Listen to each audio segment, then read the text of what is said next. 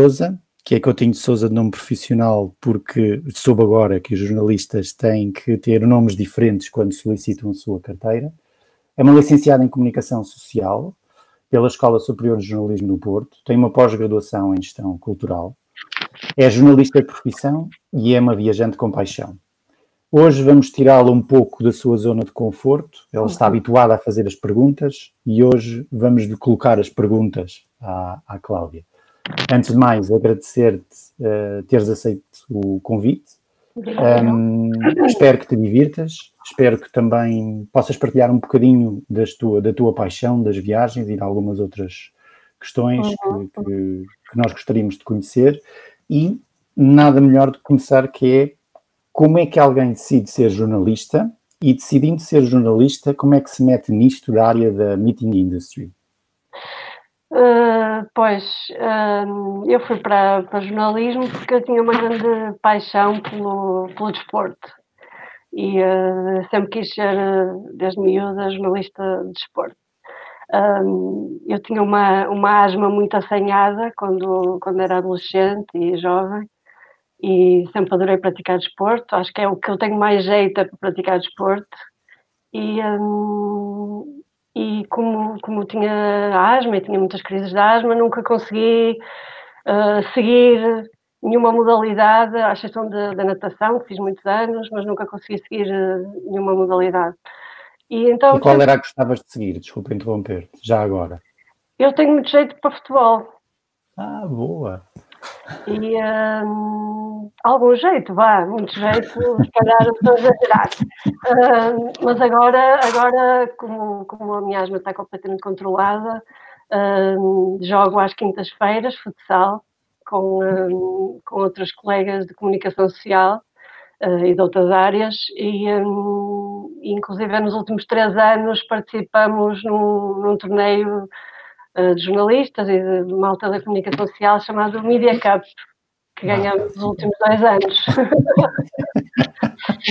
Mas, uh, portanto, fui para a Escola Superior de Jornalismo e um, com o objetivo de, de seguir desporto, é? de ser jornalista desportivo. E, mas lá comecei a ter comecei a ter outros interesses, comecei a abrir mais horizontes e também percebi que o jornalismo desportivo se calhar não era para mim era isso que eu tinha, não está no alinhamento, mas que te ia perguntar, é como é que tu vês o jornalismo desportivo sendo um jornalismo pá, que se contradiz muitas vezes, não é? Aquilo que é uma notícia, afinal é uma notícia, aquilo há muita procura de, de, do mesquinho. não sei, acho que, acho que os jornalistas esportivos são, são quase heróis de trabalhar neste, neste ambiente, porque, enfim, tu vês uh, as paixões pelo futebol são capazes de deixar uma, uma pessoa que, é, que tu achas que é inteligente e irracional. Irracional, mas completamente alteradas, não é? E, e, eu acho que é muito complicado ser, ser jornalista esportivo hoje em dia. Então, uh, e o mercado de eventos? Como é que? Portanto, só fazendo aqui a ponte, depois, de, depois, de, depois de, de sair da, da Escola Superior de Jornalismo, uh, fui convidada pelo escritor Mário Cláudio a, ser, a trabalhar com ele num projeto da Porto 2001, uh, chamado Letras em Trânsito. Uh, que eram uns, umas visitas guiadas pela cidade do Porto, apoiadas em uh, obras literárias de autores que, escreveram sobre o Porto, o Arnaldo Gama, o Raul Brandão, o Camilo Castelo Branco, e um, foi uma experiência de um ano e meio fantástica em que conheci muita gente e aprendi muito. E conheci uh, nessa altura também, uh, porque também estavam envolvidos no, no mesmo projeto, o Rui Ochoa, Uh, e o Jorge Ferreira, e, um, e depois trabalhávamos juntos nessa altura já, e eles depois lançaram uma publicação chamada Festas e Eventos. E essa publicação era mais um diretório de, de empresas ligadas ao setor dos eventos, quer profissionais, quer pessoais. E com, com o decorrer do tempo percebermos que havia aqui um nicho de, que era claramente de aproveitar, que era a questão dos eventos corporativos, incentivos, congressos, e percebemos que lá fora havia dezenas de publicações nessa área e que cá em Portugal não havia nada, havia há, há publicações de turismo, de, de marketing, um, mas não, nenhuma especificamente sobre, sobre eventos, eventos profissionais. A chamada Meetings Industry, que tu referiste há pouco. E um, começamos a agregar uh, conteúdos uh, a essa revista, mudamos o nome para Event Point, porque festas e eventos nem sempre. Sim, pode associar a mais lúdico. Justamente, ou mais eventos sociais, e um, alteramos o nome e, e, começamos a crescer a partir daí. Eh, e depois, mais tarde, também criamos a Event Point International, uh, focada no, no, em mostrar Portugal enquanto destino de eventos ao mundo. E, eh, portanto, estamos assim, temos a Event Point nacional, Event Point internacional e tem sido um desafio constante, porque e também um prazer, porque este é um setor uh, muito, muito, muito interessante, com pessoas muito interessantes, uh, damos a oportunidade de, de, de, conhecer essas pessoas, de viajar, de estar em eventos incríveis, portanto tem sido um percurso, um percurso interessante. Já, já lançaste uh, o isco para eu colocar-me nas uh, perguntas sobre as tuas paixões. Tens uma paixão enorme por viajar e estar é. neste mercado uh, alia o prazer ao dever, não é? Portanto, sim, tu sim, viajas muito um, e, e, já agora queria te perguntar, sendo uma viajante frequente e para muitos locais, quais os três locais que mais gostaste de visitar, gostaste de ir? Um, é muito difícil. Está à vontade. Se quiser dizer mais, está à vontade. Não, vou, vou, sou capaz de encontrar três. talvez a viagem mais recente que fiz, que foi ao Camboja, foi, foi bastante marcante. Era um sonho antigo visitar os templos de Angkor Wat e, e valeu completamente a pena, são incríveis, aconselho a toda a gente. E fiquei muito surpreendida no Camboja também com a capital, que eu ia com, com bastante receio, porque tinha lido uh, coisas uh, sobre a capital que não eram muito animadoras, problemas de segurança, sobretudo de, de de, de estarem constantemente a, a chatear-te, né? e um, eu adorei a capital, Phnom Penh foi, foi dos, dos sítios mais interessantes eh, em que estive e foi, foi uma experiência incrível mesmo. Um, o segundo sítio que eu se calhar eh, falava era Sarajevo, foi uma viagem que, que adorei também. Um, Já depois do conflito?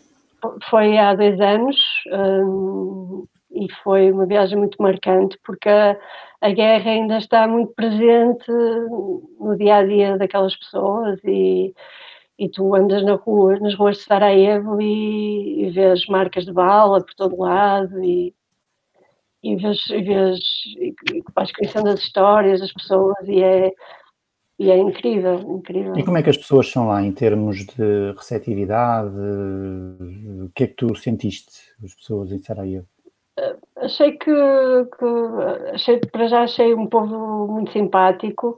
Um, depois uh, senti que elas tinham grande vontade de contar, uh, pelo menos as pessoas com quem eu falei, claro. contar uh, as suas histórias. Uh, desde o, desde o sítio onde ficamos, que o, a pessoa que nos recebeu contou-nos um bocadinho o seu percurso na guerra, depois alguma uma visita guiada que, que, que fizemos, que também o, o guia eh, tinha muitas histórias para contar sobre a guerra, aliás tinha sido, tinha sido preso na altura, uh, e, e, são essas, essas coisas que tornam as viagens muito, claro muito especiais e Sarajevo, além de ser uma cidade muito interessante culturalmente, porque é uma mistura entre, entre o mundo muçulmano, uma espécie de Istambul, uh, e depois com traços mais uh, ocidentais. Portanto, ali uma misturada que eu acho sempre muita piada. Um, depois, uh, talvez o Japão. O Japão foi também uma, uma viagem de sonho. E, e, dentro do Japão houve dois sítios que, que me marcaram, que foi o, o Monte Koya, que foi um, um retiro espiritual que fizemos uh, num mosteiro, no Monte Coia, e foi, foi incrível. Portanto, comíamos com os monges, rezávamos com os monges, uh, foi uma experiência única. E, e, também Kyoto. Kyoto é uma cidade incrível, incrível.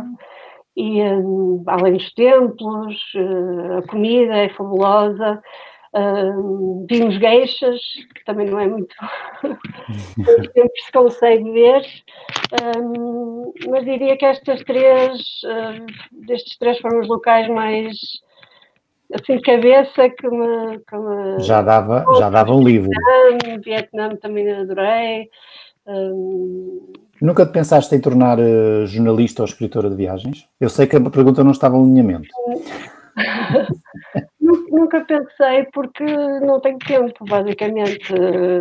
Eu tento, tento partilhar, eh, enfim, eh, as minhas viagens no Instagram. Vou colocando fotos e escrevendo algumas coisas, mas eh, nesta fase Event Point ocupa claro, claro, 120% das nossas vidas, portanto, e toda a gente no Event Point adora viajar. Sim, é, uma, é verdade é uma condição sine qua non. Ora, e voltando para, para destinos que tu tinhas, ou tinhas a mirar uma expectativa ou de ser lista, ou de facto foram coisas que foram completamente ao lado. Um, eu sei que isto às vezes para um viajante frequente é muito complicado dizer, porque um viajante frequente consegue encontrar, eu no outro dia falava com o Show, ele diz, eu consigo sempre encontrar pontos positivos mesmo nos, nos sítios onde... Mas qual foi aquele que tu tiveste a maior desilusão? Eh, em que chegar lá, ou como viagem, ou como experiência, tu disseste assim: epá, olha, isto foi completamente ao lado. Uh, houve três experiências eh, mais negativas da viagem que eu tive. Uh, diria que a Malásia uh, foi a primeira vez que fui à, à Ásia. e um, foi a primeira vez que fui foi, foi justamente à Malásia. E, um, e para mim foi um choque, desde logo a temperatura. Uh, foi, era irrespirável, era. E eu dou-me bem com o calor, mas, mas um, Kuala Lumpur foi, não sei, foi uma sauna sem palavras. Um, e, e, depois achei as pessoas uh, um bocadinho antipáticas na capital. Um, depois tivemos um problema que nós íamos de, de atravessar eh, da Malásia para a Tailândia de, de autocarro e começaram a haver problemas eh, de guerrilha entre, entre os malaios e os tailandeses na, na, na fronteira. Sim, sim, sim. E aí tivemos que, que, resolver à pressa como é que íamos para, para a Tailândia, tivemos que, não tínhamos visto, porque nós íamos tirar no, no controle de fronteira. E hum, tivemos que passar um dia a resolver essas, essas questões burocráticas, uh, tivemos que entregar o passaporte e ficar um dia sem passaporte, que foi o que foi assustador. Uh, depois tivemos que comprar um voo caríssimo para, para ir para ir da Malásia à Tailândia. Portanto, houve uma série de peripécias, esta é apenas uma, claro. que, que boicotaram um bocadinho a viagem. Uh, mas também tivemos em sítios muito giros na, na Malásia e não quero de, forma alguma Uh, publicidade da Malásia, por favor, Event Point ainda está a aceitar publicidade vinda da Malásia. Isto é... Não, é, é as peripécias, as coisas claro. que acontecem durante a viagem que acabam por, por marcar positivo ou negativamente, mas se tiver a oportunidade de, voltar à Malásia e poder ter uma melhor experiência, certamente que, que não recusarei. Uh, outra mais experiência foi em Hong Kong, uh, que Hong Kong é uma cidade caríssima, caríssima. Agora se calhar é menos por causa de Sim, que aconteceu recentemente. mas quando fomos era, era proibitiva, era um quarto era eram valores que complicados para nós. Então, então decidimos ir para um sítio chamado uh, Shunking Mansions. E não fizemos bem o trabalho de casa, porque fomos para uma espécie de gueto, uma torre de Babel ali na, na em Hong Kong, no centro de Hong Kong, e, e fomos para um, um, quarto absolutamente mais pequeno que cinema. e uh, muito claustrofóbico. Uh, só para tu teres uma ideia, uh, num, piso, num andar, havia seis guest houses, portanto aquilo era tudo minúsculo. Uh, depois era um melting pot cultural de africanos, um, indianos, e não tem nada de mal isso, mas, mas depois havia venda de droga, venda de prostituição, estavam constantemente a, a chatear-te para comprar coisas e não foi fácil, não foi fácil. E, um, e isso também boicotou um bocadinho a minha experiência de, de, de Hong Kong. E, hum, e depois houve uma, uma, já há muitos anos em Fez uma, uma experiência em que, em que quando chegamos ao aeroporto para regressar a Portugal havia uh, uma multidão de peregrinos para, para Meca uh, que viram os seus voos cancelados. Uh, já, não me, já não me recordo porquê. Um, e então foi muito difícil para nós um, sair do aeroporto porque esses peregrinos uh, não deixavam, se eles não viajavam, mais ninguém viajava. E então foi uma situação muito quente uh, e que no fim teve, envolveu correr uh, pela pista. Uh, foi, foi um filme. Cenas a filme, cenas a filme mesmo. Mas, mas, nem essas experiências, acho que essas experiências também ficam, ficam na memória, claro, claro, claro. E, e, claro que depois a, tu, a tua percepção do destino fica. Obviamente, obviamente. Fica alterada, mas, eh, mas não quer dizer que não volte um dia a esses, a esses destinos. Vamos mudar agora um bocadinho de diapasão, vamos sair um bocadinho do terreno das viagens e para passar do terreno, isso a Cláudia, e agora a seguir vamos fazer as perguntas. Um, se pudesses trabalhar em qualquer jornal ou publicação, nacional ou internacional, qual seria? Pá, uh, eu, eu gostava de trabalhar numa event point com mais jornalistas, uh, com mais pessoas, uh, para haver uma maior partilha de, de, opiniões, para haver mais crescimento individual. Acho que era isso que não tenho assim grandes, grandes, até porque isto é um projeto muito pessoal, não é? Claro, claro. Uh, meu e do Rui agora, e, e não, não tenho essas ambições neste momento. A minha ambição era poder podermos ter eh, uma equipa maior, com, com mais gente interessante e fazermos outro tipo de coisas que neste momento não conseguimos fazer por, eh, por sermos uma equipa tão pequena. Claro. Portanto, essa, essa seria a minha ambição, termos, termos uh, a possibilidade de, de crescer. Muito bem. E no, no capítulo das entrevistas, uma personalidade que gostarias de entrevistar? Seja ela já viva, seja ela morta, seja nacional ou internacional. Quem é que tu gostarias de dizer assim? Fale comigo, por favor. Eh, eu não vou. Talvez, talvez respondia um, Phoebe Waller-Bridge, que é uma, uma autora, uma guionista que eu, que eu, que eu adoro, adoro tudo que ela faz. Um, e acho que daria uma entrevista muito engraçada, um, porque ela é tudo que ela, tudo que ela faz tem piada e, e eu, eu gosto muito das coisas dela. Uh, na, mesma, na mesma onda, gostava de falar com a, com a Amy Poehler e a Tina Fey, tudo à volta da comédia, não é? Exatamente. Uh, também adorava poder, poder entrevistá-las, porque acho que elas também têm histórias de vida interessantes. Uh, não é muito original, mas uh, prende um bocadinho com os meus gostos e com aquilo que eu gosto de ver. Mas diria essas três personagens. E se tivesses que escolher um daqueles locais que nós vemos na televisão, uh, um sítio para onde, onde, gostarias de ser entrevistada, que pode ser durante uma das tuas viagens, e por quem? Porque jornalista é que gostarias de ser entrevistada e onde? Se pudesse escolher o local e a pessoa que te entrevistasse. Olha, eu quando, quando estava, quando fui para jornalismo, os meus, meus ídolos, entre aspas, era o, era o Carlos Fino, me perguntes porquê, e, o, e a Cecília Carmo. Eh, sim, sim, recordas? Do, recordo, recordo perfeitamente. E assim. Do ringue desportivo, exatamente. Um, mas neste momento não tenho assim nenhum, eh, nenhum eh, um ídolo, nunca pensei muito nisso.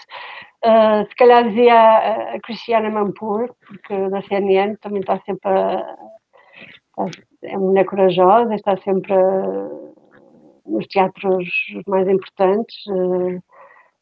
Diria, diria, por exemplo, a Cristiana Mampur, por exemplo, no Irão, que era um destino que eu adorava ir. Não neste momento, não é? Claro, claro, sim, mas muito nunca foi fácil e agora muito menos. Um, uma frase que uses com frequência ou que tenhas memorizado e que te tenha marcado de um livro ou de um filme? Escolhe uma das duas ou escolhe também, as duas, estás a vontade. Também é difícil porque eu não, não, normalmente não memorizo nada dos filmes nem de livros, mas quando era miúda sem dúvida, um filme que me marcou foi o Clube dos Poetas Mortos. E aquela frase do Carpe Diem, uh, aproveita o dia, né? Uh, e essa foi, essa se calhar é a frase de cabeça que, que mais ligo a, a algum filme. Mais recentemente, eu não sei dizer, não, não sei reproduzir a frase ou o monólogo, mas um, no filme Call Me By Your Name, o monólogo final, quase final do, do pai do Hélio, também foi uma cena que deixou, deixou marcas e que ainda hoje, volta e meia, quando tenho dúvidas, uh, volto, volto a, ao YouTube e revejo aquela cena porque é, fico logo Emocionado. Claro, claro. Acho que todos nós, mais ou menos, temos aquelas passagens ou aqueles filmes. Às vezes não queremos admiti-lo porque são filmes mainstream, não é? Tipo sim, O Senhor dos Anéis ou uma coisa qualquer, ou O Gladiador, mas, mas, mas há, há sempre aquelas passagens que nos fazem assim um, engasgar. engasgar. Um, além de jogares muito bem futebol, tu próprio disseste, uma qualidade com a qual te identifiques. Uma qualidade com a qual te identifiques. Ora bem, eu diria perseverança, sem dúvida, porque só uma pessoa perseverante consegue, consegue trabalhar neste meio e continuar com foco e dedicação. E... Já lá vão quantos anos, Cláudia? Eu há bocadinho comecei a fazer uns cálculos de cabeça, certamente mais do que 15. Sim, à volta de provavelmente 15. E um, com muitos baixos, com muitos períodos muito complicados, uh, nomeadamente aquela crise Sim. mais recente, não é? Agora é esta, também tem, tem sido muito complicada, uh, mas diria, diria que, que acho que continuamos aqui fruto uma, uma, não largar o osso, não é? Claro. Ser perseverante, de, de, ser muito dedicado, sermos muito dedicados e acho que é acho que essa é a minha, em termos profissionais, a minha é não desistir. Não, não, não, desistimos. Eh, e às vezes seria mais fácil desistir, não é? E, mas, mas continuamos e, e acho que e acho que agora, enfim, somos reconhecidos e temos credibilidade, portanto já se conquistou muita coisa para agora obviamente. deitar a toalha ao chão, não é? Acho, claro. que, acho que diria que a perseverança, perseverança. Em termos pessoais é mais complicado talvez a generosidade, não sei, mas acho que é mais fácil as outras pessoas uh, falarem de nós, mas, uh, mas eu digo perseverança. Sim, senhor. Nós também desafiamos os nossos entrevistados a escolherem uma imagem um, ao qual os marcou. Eu vou mostrar, eu vou me esconder por breves instantes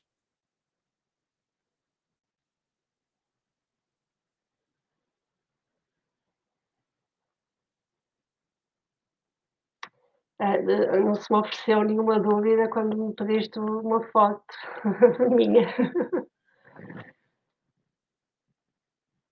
um, foi, foi, uma, foi uma das melhores experiências da minha vida, sem dúvida, fazer o Caminho de Santiago. Uh, fizemos em 2016. Uh, e, um, e foi uma decisão um bocadinho em cima da hora. As minhas amigas nem, nem acreditavam que íamos mesmo, mesmo fazer, só acreditamos quando chegamos ao local de partida e, um, foi uma experiência espiritual única. Uh, foi uma experiência de convívio incrível, porque às tantas estás a falar com com toda a gente, porque está toda a gente a passar pelas mesmas, pelas mesmas uh, experiências do que tu, pelas mesmas dificuldades. Um, e depois foi, foi, foi extremamente relaxante. Foi, foi provavelmente as férias mais relaxantes que eu, que eu tive. Não, não, não tinha vontade de ver e-mails, não tinha, não tinha nem sequer pensei em trabalho uma única vez, o que é muito complicado nas outras férias, não é? Sempre que responder a mails ou encaminhar assuntos. E no caminho de Santiago, não, é, foi, foi, foi só fazer o caminho, foi, foi foco naquilo, no, no, no, nas etapas, no que estava pela frente.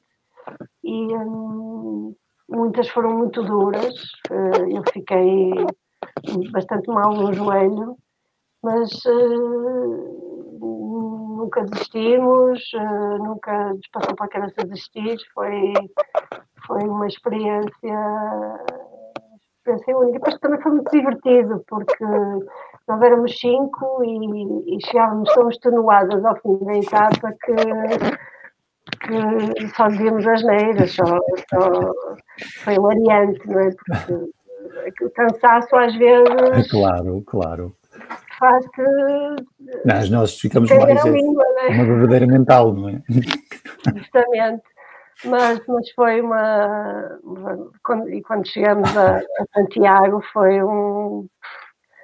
Foi assim uma sensação inacreditável, é? Foi foi, foi incrível. Não é? Eu tivesse que, que dizer uma experiência, para aconselhar uma experiência a alguém seria, seria o Caminho de Santiago. Espero que tu num, num dia sim, tenhas sim, coragem sim. De... Eu tenho essa, eu tenho essa, eu tenho tantos guias e tantas apps sobre o Caminho de Santiago e tantas pessoas que já me aconselharam e já vi um filme, bons filmes sobre o Caminho de Santiago. The Way? Sim, com o Martin Sheen. O Martin Sheen, pá, achei. Até-me arrepio só de pensar nisso. Acho, acho de facto. Li vários livros sobre o caminho de Santiago. Um, e de facto, olha, se calhar é uma das coisas que eu imagino que não só eu, mas muitos, quando isto passar, uh, provavelmente vão, vão quando isto é... passar, eu vou, vou fazer de novo. Isso é uma coisa que eu já tenho certa na minha cabeça, porque acho que vou precisar desse, desse apoio espiritual do, do caminho depois de tudo isto. Um, eu, aqui eu diria que o mais, mais importante é não planear muito, é arranjar uma semana ou nove dias e nem pensar e, e ir. Estamos... E ter boa companhia, imagino eu. Eu, eu diria, nós fomos cinco e na, e na primeira na primeira e segunda etapa íamos juntas, mas depois o grupo acabou por, claro. por fazer o caminho ao seu ritmo, porque o caminho tem que ser feito ao ritmo de cada um. É? Exatamente, é uma jornada individual. É? é? individual. Mesmo que vás acompanhado, normal é ficares para trás ou ir para a frente, ou fazer ao teu ritmo e encontramos-nos no fim. Acho que o caminho é, é mesmo individual. O que é que fizeram no fim, Cláudia? O que é que se chega quando se vê? Ou seja, descreve-nos a quem nós que não fizemos determinar o caminho é que é chegar à, à, à igreja ao, e, e, e, a partir daí vai-se comer um polvo à galega, vai-se vai beber uma canha. Eu, os últimos metros para mim foram muito, muito complicados, foram penosos, porque eu via a igreja, via a torre da igreja uh, e nunca mais chegava. Foi, foi psicologicamente estava sempre a quebrar. E, e os últimos metros, pá, estão vindo as lágrimas aos olhos, porque foi muito, foi duro, não é? Foi, foi duro. E, um, quando cheguei foi assim, um, a apoteose, né? deitei-me no chão, uh, fiquei ali um bocadinho parada comigo própria. Depois nós decidimos alugar uma casa em, em Santiago de Compostela e uh, passamos lá a noite, não é? E fomos, fomos divertir-nos. Claro. Sempre ser. E, um, e foi muito curioso porque andávamos por lá à noite e quase toda a gente mancava nós conhecíamos uns aos outros e foi um grande desbloqueador de, de conversa. conversas, porque estávamos muitos de nós a mancar ou, ou a andar de forma torta. Ou... Mas é, é uma comunhão muito. É, é, para mim foi única, mas uh, espero, espero repetir muito em breve. É? Só para Cláudia. mostrar, eu fui buscar ah, a minha diz, costela o que, é, o que é? Isso é uma Compostela? É o quê? É um, é um diploma? É um, é um, diploma que te dão no fim, se quiseres, né? se quiseres ir buscar. E, um, e depois também, durante o caminho, tens uma credencial. Sim, aliás, é essa credencial que dá acesso à Compostela, não é? Chegar lá e dizer, ah, olha, fiz o caminho. E vais, e vais uh, carimbando uh, durante, durante o caminho e e acabas por, eh, por te cruzar com todo tipo de pessoas muito, muito interessantes que se oferecem para pôr o carinho, depois ficam lá na conversa connosco. Foi toda a experiência é, é muito interessante. É engraçado como os objetos, e tu tens aí dois que provavelmente financeiramente não têm quase valor nenhum, mas que tu tens-os é, com uma magia, não é? Que são, que são que não têm valor para ti, obviamente. E isso é que nos faz e agora nesta fase em que atravessamos, nos lembrarmos que de facto uh, são essas coisas que, que, nos fazem mover para a frente nesta fase. Uhum. Estamos mesmo quase a terminar, Cláudia. Eu gostava desde já agradecer. Falta apenas a última pergunta. Uh, que é que nunca te perguntaram que tu gostarias de responder? E por favor, não respondas se queres um milhão de euros. Contem o Helder na entrevista disse: Queres um milhão de euros? E ele responderia que sim. Ora, eu, eu gostava que me perguntassem quando é que esta crise vai terminar e eu gostava de ter a resposta. Muito bom. Mas, mas infelizmente não temos, não tenho e, e tem sido uma altura bastante, bastante trabalhosa para nós, não é? Porque temos de tentar estar o mais possível perto dos leitores e e, de, das pessoas do setor e tem, para mim tem significado trabalhar eh, o dobro né, do, do, do, do normal e tem sido um, um período avassalador, uh, mas acho que estamos a responder com, com com alguma qualidade, não é? Sim, acho que sim, sim. Acho que menos com quantidade, mas com qualidade, estarmos perto do, do, do setor e, e, ajudar, porque é um setor às vezes um bocadinho invisível, é está, está, muito inserido no turismo e o, é o, turismo é um setor gigantesco e às vezes os eventos ficam um bocadinho um bocadinho em segundo plano e, e nós tentamos sempre fazer essa esse, esse reconhecimento do setor e que, que, nos últimos tempos, aliás, deixa-me cheia, de, cheia de orgulho porque, porque multiplicam-se as, as, as, iniciativas, as iniciativas uh, de muitas empresas a ajudar uh, os profissionais de saúde nesta altura tão complicada. Quando esta entrevista sair, eh, já, já vai ter passado um live da Event Point onde vocês vão fazer, onde vocês fizeram, porque a gente tem que falar no passado, eh, entrevistas a duas pessoas que estão a coordenar esse movimento. Eu depois, na segunda-feira, também vou colocar o link para quem quiser assistir a essa entrevista e outros live da Event Point, porque vale a pena eh, conhecer os bons casos de partilha de solidariedade no setor. E também complementando com o que dizias, também é um setor que, como está habituado a fazer brilhar os outros, um, e é um setor invisível, como tu dizias, também na, eu não digo na desgraça, mas nesta fase menos positiva, um, também é um setor ao qual também merece aplauso, porque é um setor que faz com que os outros sejam aplaudidos, não é? Uhum, é um uhum. setor, como tu dizias, invisível, é o que está no backstage, é o que está a fazer o catering, é o que está nos AVs, é o que está, bom, enfim, há um uhum. manancial de, de, de players no setor e, e, de facto, para quem teve a atividade reduzida a zero, na maior parte das empresas, assiste-se a uma onda de solidariedade, ou somos todos eventos, não é?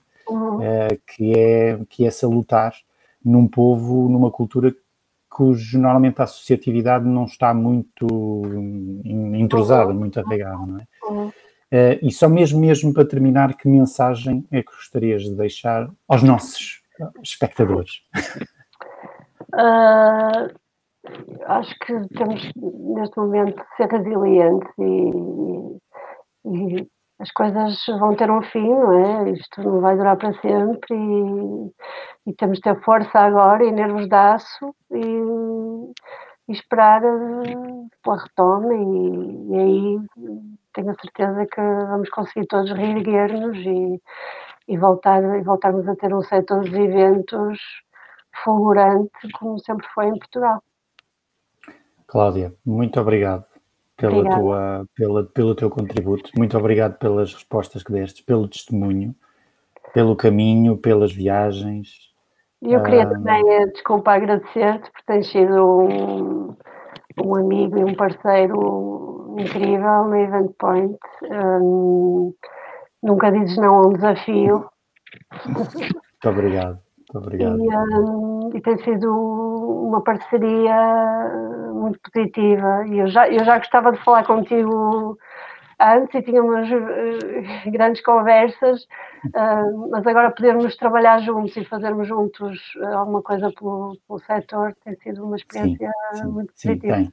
Também para nós que tivemos a atividade reduzida, obviamente, quase cancelada, entrar neste mundo novo e também poder contribuir para que as pessoas falem umas com as outras e partilhem as coisas umas com as outras, pá, tem sido fantástico. Eh, na medida do... Só falta mesmo entrar dinheiro, porque o resto da fase até tem sido muito enriquecedora uh, e também agradecemos à Event Point essa oportunidade.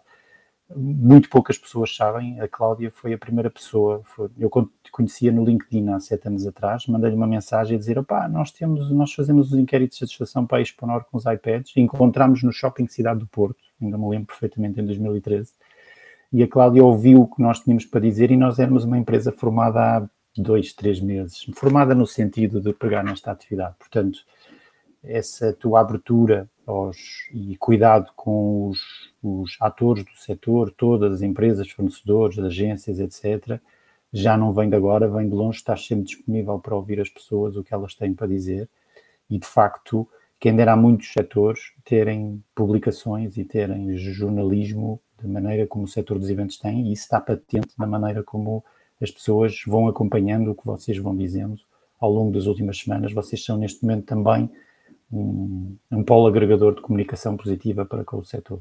Por isso, também por isso, muito obrigado. Está aqui feita a troca de agradeços. E nós vemos-nos em breve. Nós, Cláudia, vemos-nos daqui a pouco. Para os nossos espectadores, vemos na quinta-feira passada. E muito obrigado mais uma vez. Muito obrigada, eu.